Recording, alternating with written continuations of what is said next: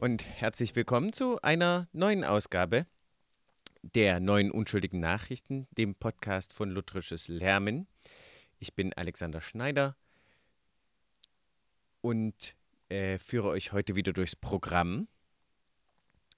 Heute wird es äh, wieder mal ein bisschen improvisiert und also fängt mein Kampf mit dem theoretischen Äh wieder an. Ich hoffe, äh, es weitestgehend zu vermeiden.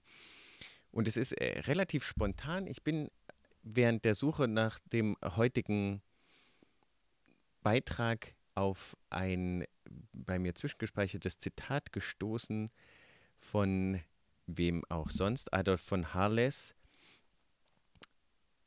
aus der äh, seiner Bedeutung des heiligen Abendmahls für das Heilsbedürfnis des Christen aus einem sehr interessanten kleinen Büchlein, das er mit jemand anders geschrieben hat. Ähm, und da redet er über die Situation, dass viele Leute eine perfekte Christenheit projizieren, zumindest zu seiner Zeit. Gab es sehr viele Bewegungen zu sagen, früher war alles besser, kennen wir heute auch, aber zu einer ganz bestimmten Zeit im Christentum war alles besser. Entweder die präkonstantinische Zeit, also die ersten 400 Jahre, da gab es das reine Christentum und alles andere danach war dunkel und verworren. Oder die apostolische Zeit war perfekt mit zum Beispiel ihrer ähm, charismatischen Bewegung, ihren Wundern und Sprachenreden und so. Und wenn wir dahin nicht zurückkehren, sind wir nicht die wahre Kirche. Und nachdem er sich ähm, über diese Punkte ausgelassen hat, sagt er, Weder die Einbildung eines mit dem Verlauf der Zeit sich immer steigernden Fortschritts, noch die einer mit dem Abstand von der Urzeit immer mehr sich verbreitenden Verfinsterung des Christentums hat historische Wahrheit. All diese gemachten Schablonen zerfallen vor dem Zeugnis der Geschichte, dem Angesicht der Tatsachen, dem Schauspiel des auf und abwogenden, bald Sieg, bald scheinbare Niederlage darstellenden Kampfes des Lichts mit der Finsternis. Und dieser scheinbare, diese Einbildung des sich immer steigernden Fortschritts verbindet sich bei mir sehr prägnant mit dem, worauf sich C.S. Lewis in den Essays, die ich jetzt ja eine ganze Zeit in der Fastenzeit viel gehört habe, worauf, womit er sich öfters beschäftigt. Er nennt das Evolutionism, macht aber immer ganz klar, dass für ihn die Evolutionstheorie ein, als biologisches Theorem, so drückt er sich aus, er das nicht besprecht, äh, besprechen oder kritisieren will. Das hat für ihn ähm, kein, äh, kein Problem innerhalb der Biologie. Außerdem ist er kein Biologe. Aber die Idee, dass sich alles immer vom weniger entwickelten zum höher entwickelten bewegt und dass sich die Menschheit quasi immer von der Dunkelheit ins Licht bewegt oder wie es von Harles hier ausdrückt, die Einbildung eines mit dem Verlauf der Zeit sich immer steigernden Fortschrittes, die kritisiert er scharf und an vielen Stellen. Und das möchte ich ein bisschen aufnehmen. Kritisieren brauche ich es nicht, denn ich stehe ihm da ähm, ganz zur Seite. Ich finde das eine zumindest extrem schwer nachweisbare Überzeugung, dass Sachen sich immer zum Besseren entwickeln. Und ähm, darauf wollte ich nur mal hinweisen. Wir haben das derzeit auch wieder mal sehr viele verschiedene, stark miteinander ringende Bewegungen, die ihre eigene Heilsüberzeugung durch die Gesellschaft in der jetzigen materialistischen Welt durchsetzen wollen. Wir haben viele Bewegungen der Gefahr, Rettungs, äh, der Rettung und viele Untergangs, äh, Untergangsszenarien. Und diese Untergangsszenarien bergen auch immer die Bedeutung der, der Rettung in sich, wie man von diesem Szenario errettet wird. Um Nummer zwei zu nennen, haben wir ähm, die Flüchtlingskrise oder ähm, den, ähm, die Überfremdung, diese Gefahr der Islamisierung als Untergangsszenario, das von einer gewissen Seite aus immer gebracht wird.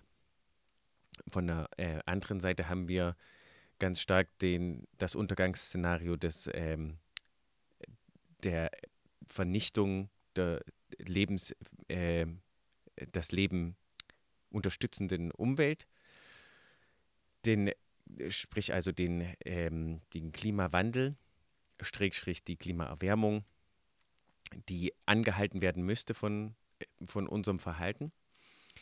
Und die äh, droht nicht nur äh, Volksreinheit oder Wohlstand oder sowas zu vernichten, sondern sowohl Wohlstand als auch die, äh, die gesamte Welt und äh, alles Leben, also eine gesamtmenschliche, also äh, menschliche Sachen, wahrscheinlich nicht das Leben, aber zumindest die Menschheit in ihrem jetzigen Zustand. Und beide äh, Bewegungen haben natürlich auch eine Eschatologie, das heißt eine, den Punkt eines Einbruchs der Rettung in den Untergang. Ähm, beim zuletzt genannten wäre es also diese, die Möglichkeit der Abwendung der Erwärmung durch Handeln. Wir haben hier also schon wieder Strukturen, klare Strukturen von Gesetz, aber nicht Evangelium, denn Evangelium durchschneidet das Gesetz. Evangelium ist nicht nur gute Nachrichten, sondern eben die gute Nachricht der, egal was ich mache oder was passiert, dass ich gerettet bin durch die Tat eines anderen. Hier geht es aber darum, dass wir uns selber retten müssen. Im, äh, und die, da gibt es die, die neue Gesellschaft, die daraus entstehen könnte oder die, die Änderungen, die wir geschafft haben. Die Frage ist, wann der Punkt da ist, ist relativ unklar, aber der Notfall ist ganz klar. Mein Freund Brian Wolfmüller hat das auch schon recht öfters ähm, besprochen im Sinne der Theologie oder innerkirchlich, dass ein Notfall projiziert wird, im Notfall zumindest etabliert wird oder gesetzt wird und aus diesem heraus nur für den Notfall Veränderungen geschehen müssen, die ansonsten viel Diskussion und viel hin und her bringen würden und eventuell nicht durchgeführt werden könnten, aber der Notfall heiligt die Mittel. Dasselbe natürlich auch auf der anderen Seite.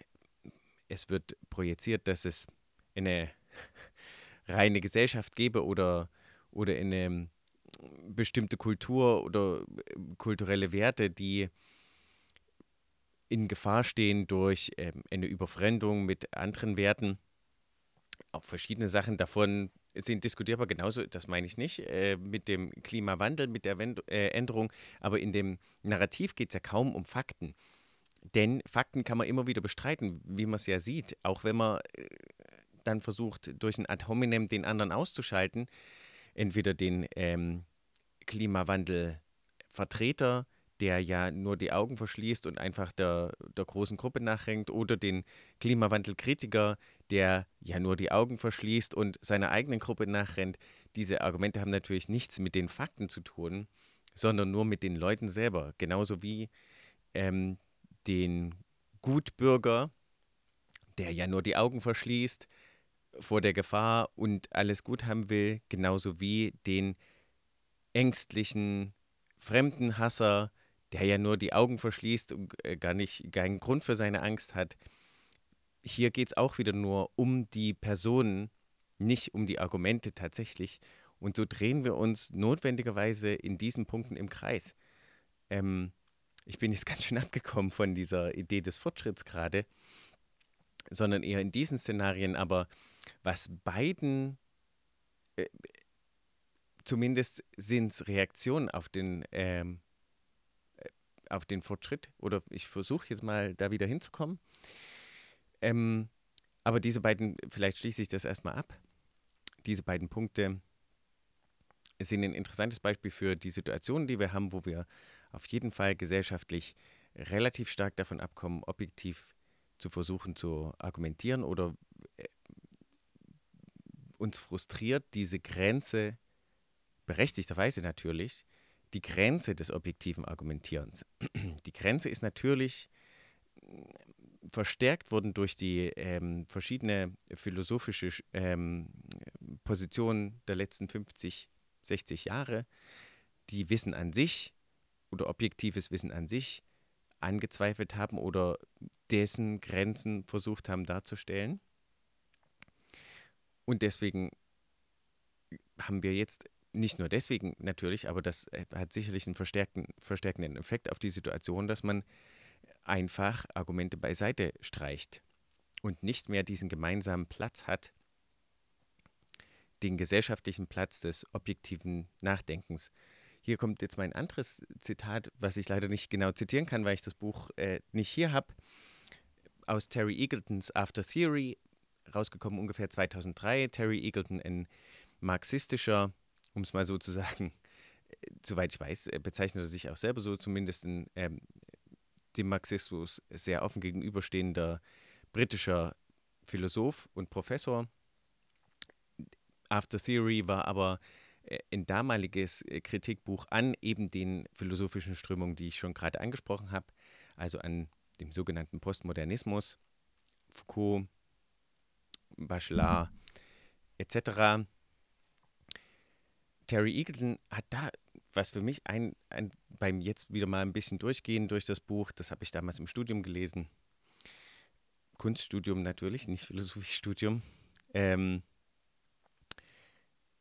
was mich faszinierte, war ein Satz, in dem er die postmodernen Philosophen besprach, die er eher als bildende Künstler oder Literaturschaffende bezeichnete, die halt in Philosophie geschrieben haben und im Vergleich zu den alten Philosophen, die Ideen hatten, wie ich sollte eigentlich gar keine politische Überzeugung haben oder brauchen als Philosoph, sondern versuchen objektiv zu sein, und über Sachen nachzudenken und die zu besprechen. Sein trock, seine trockene Einordnung dieser Position war, sie waren halt konservativ. Und das ist für mich dieser interessante Punkt, dass das, was wir oft als, naja, manche von uns zumindest, oft als normal, als den menschlichen oder gesellschaftlichen Neutralpunkt annehmen, nämlich dieses, man muss doch Argumente, Argumenten glauben, man muss äh, Fakten, objektive Fakten annehmen können und über die reden können und versuchen, Wahrheit rauszufinden, dass das eben keine neutrale Position, sondern eine konservative Position ist. Die andere Position, die man da entgegenstellen würde, wäre richtig gesagt die revolutionäre und die ist zum Beispiel im frühen Kommunismus klar zu finden auch dargestellt durch ein Buch ähm, Sonnenfinsternis am Tag. Ich habe den Autor jetzt aber nicht mehr ganz im Kopf, den müsste ich euch nochmal nachreichen, wenn es euch interessiert. Ähm, der, war vor, der war Teil der kommunistischen Revolution im stalinistischen Russland, ist dann geflohen nach Österreich und dann nach England, hat das Buch auf Englisch rausgebracht. Darkness at Noon heißt es im Original.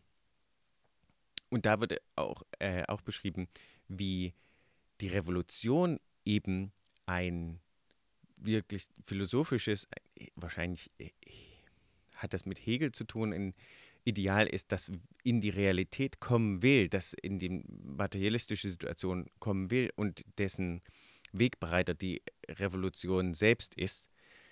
Doch wie das Ideal dann aussieht in seiner tatsächlichen Realität ist unklar und die Partei und die absolute Herrschaft der Partei ist nur der Übergang zum, zur Eschatologie quasi. Hier dieses, es wird immer besser und wir, um das mal zurückzufinden, dieses Evolutionäre und wir sind die Wegbereiter des Besseren durch unser Handeln. Der Mensch äh, be bewegt sich in, in immer bessere Richtung, aber etwas hält uns zurück wäre in diesem Narrativ des Kommunismus natürlich das kapitalistische System, vor allem die Macht und das äh, Geld der äh, Besitzer, der großen Besitzer und damals Monarchen. Und deine eigenen Werte, zum Beispiel Leute nicht zu verraten, Leute nicht zu hintergehen in dem revolutionistischen Kampf, die werden hinterfragt, die werden sogar so rezipiert, dass es bourgeoise, überkommene Vorstellungen sind. Oder ähm, Familie, Kinder, Zusammenbleiben, all solche Sachen, das, was dann in den 60ern so aktuell war, das aufzubrechen als halt Sachen, die dich eigentlich festhalten. Die Frage ist ja da, aber ist natürlich eine ethische nach dem Gut und Schlecht. Das ethische Framework, also der Rahmen, in dem es aber gesehen wird, ist natürlich der revolutionistische und der eschatologische, nämlich was hält die neue Welt davon ab, wahr zu werden.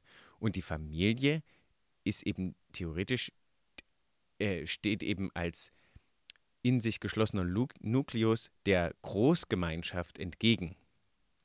In, in dieser Idee quasi. Das heißt, wenn du also Treue oder sowas für richtig hältst, ist das nicht so gut. Wir haben ein super interessantes Beispiel, also heute wird es wirklich sehr assoziativ, wie ihr merkt. Ein schönes Beispiel davon haben wir in dem dritten Teil der äh, Space Trilogy von C.S. Lewis. Ähm, Perelandra ist die erste, nee, ist das zweite Buch davon. Und das dritte heißt ähm, That Hideous Strength. Ich weiß nicht genau, wie es übersetzt wurde, denn es ist wie immer ein Zitat aus einem Gedicht des 16. Jahrhunderts, wie es halt so ist beim Medievisten, also äh, nee, Spätmedievisten, Frühneuzeitler, Literaturprofessor, wie C.S. Lewis war. Und in That, Tower, uh, That Hideous Strength gibt es eine Szene, in der einer der eigentlich Anti-Helden so ein bisschen? Oder der, der Hauptfiguren der immer versucht, sich in, die, in das akademische Establishment einzubeziehen und nicht richtig merkt, dass er inzwischen schon in den Verschwörungskreis fast äh, satanischen Ausmaßes geraten ist in dieser Uni oder in diesem in dieser extra Institution, die dazu gegründet wurde, kommt in einen Umerziehungsraum, wo ihm eben mal salopp gesagt bourgeoise Wert Werte ausgetrieben werden sollen, damit er endlich frei denken kann, damit er sich dem, dem Neuen zuwenden kann. Und das fängt ganz subtil an mit leicht schiefen Bildern, mit äh, Punkten, die überall sind, mit also äh, C.S. Lewis stellt das äh, sehr interessant dar, dass es halt mit ganz subtilen Abänderungen von der Form oder von der Norm des Schönen losgeht, bis hin zu, dass er halt auf Sachen trampeln soll, irgendwann Sachen umbringen soll, sowas in der Art, sich gegen, gegen diese Sachen wehren. Und genauso was ähnliches, so eine ähnliche Situation gibt es halt auch im, mit dieser Idee des, äh, der bourgeoisen Überzeugung, die antirevolutionär und reaktionär da, äh, damit sind. Das heißt, die halten dich zurück und die halten die, die Gesamtgesellschaft vor allem zurück in, in dir als antirevolutionär oder zumindest der innere Antirevolutionär in dir, dich zu wehren gegen, äh, nee, dich zu wehren gegen diese Sachen und äh, dadurch da, die Eschatologie der neuen Gesellschaft äh, endlich zum Kommen zu bringen.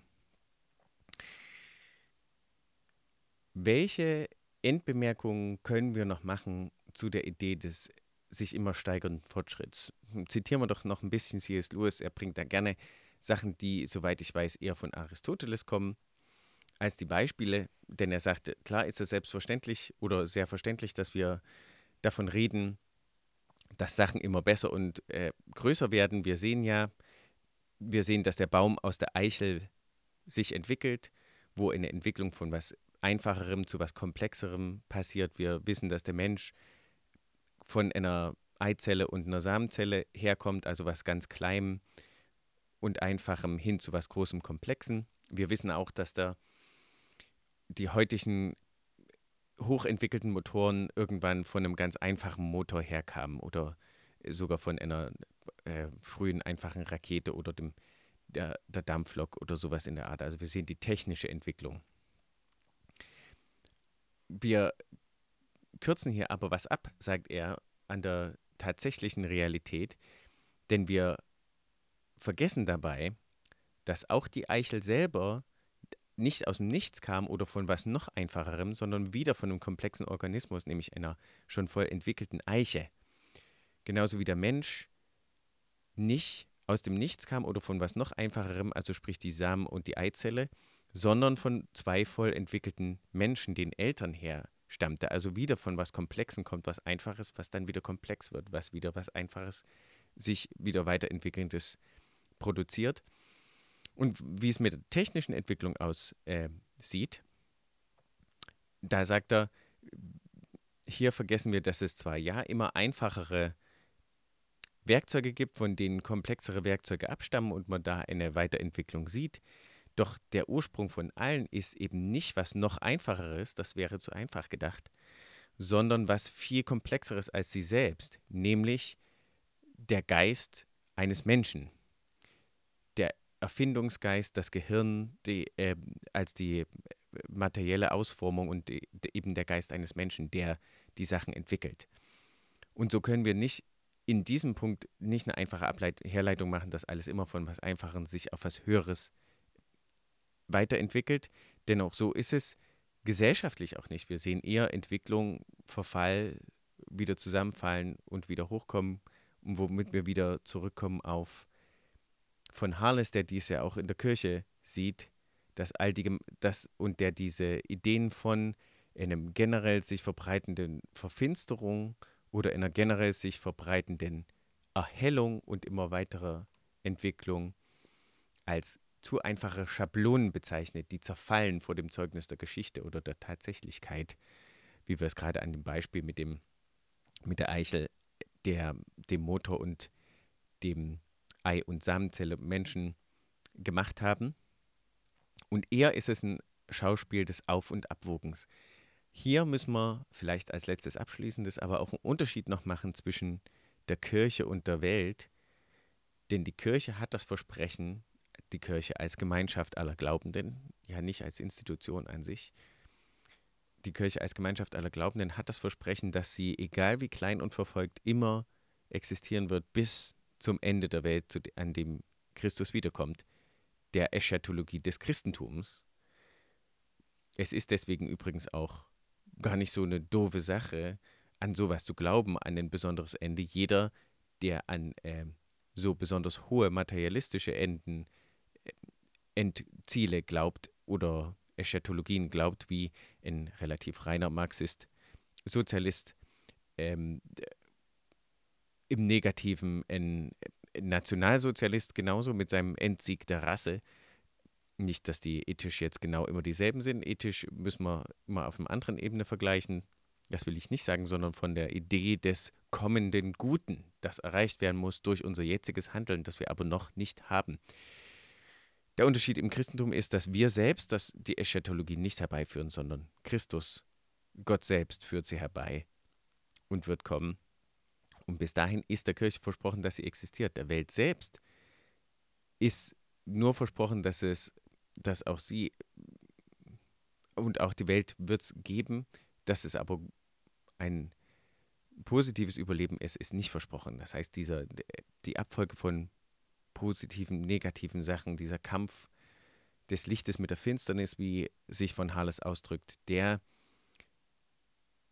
den gilt es sich wieder in, den, in die Gedanken zu bringen und dann werden halt diese Notfallpläne so ein bisschen hinterfragt. Denn wir machen dies alles, um den Punkt in der Zukunft zu verhindern.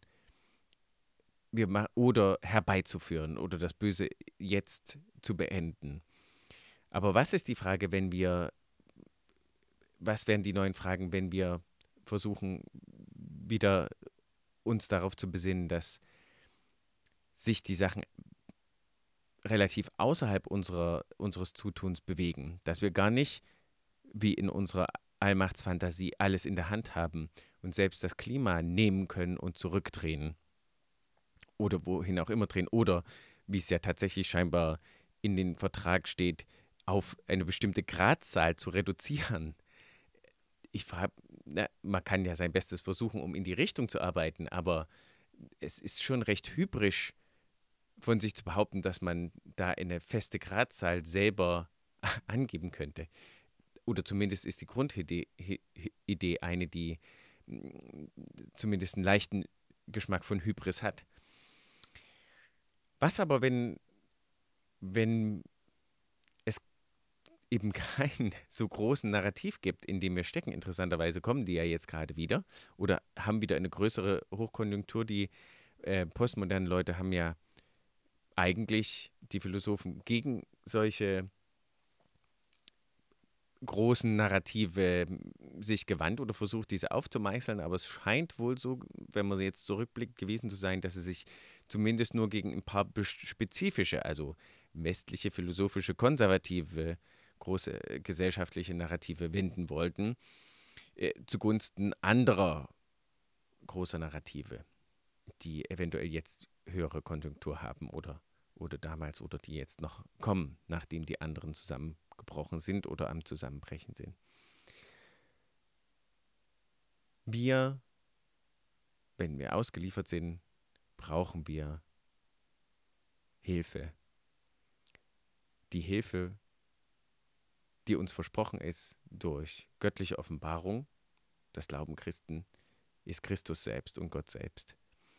Auf ihn weist, weisen wir hin, er und sein Wort und seine Offenbarung sind der Rahmen, in dem wir die Welt sehen und die Fragen der Welt sehen. Das haben wir und hat Studius Theologicus im Osterpost sehr gut nochmal rausgestrichen.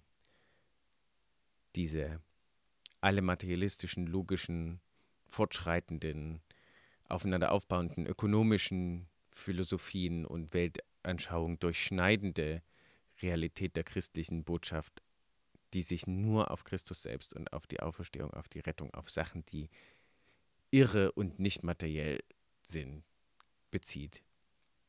Von der erzählen wir und von der dürfen wir erzählen. Und das machen wir. Ich danke euch fürs Zuhören. Äh, relativ experimenteller Podcast. Hört es euch an. Gerne gebt mir gebt Feedback. Ich höre gern von euch und äh, reagiere auch drauf und hoffe, ihr hattet Spaß. Wünsche euch eine gesegnete Zeit. Bis zum nächsten Pod und zum nächsten Beitrag und sag auf Wiedersehen.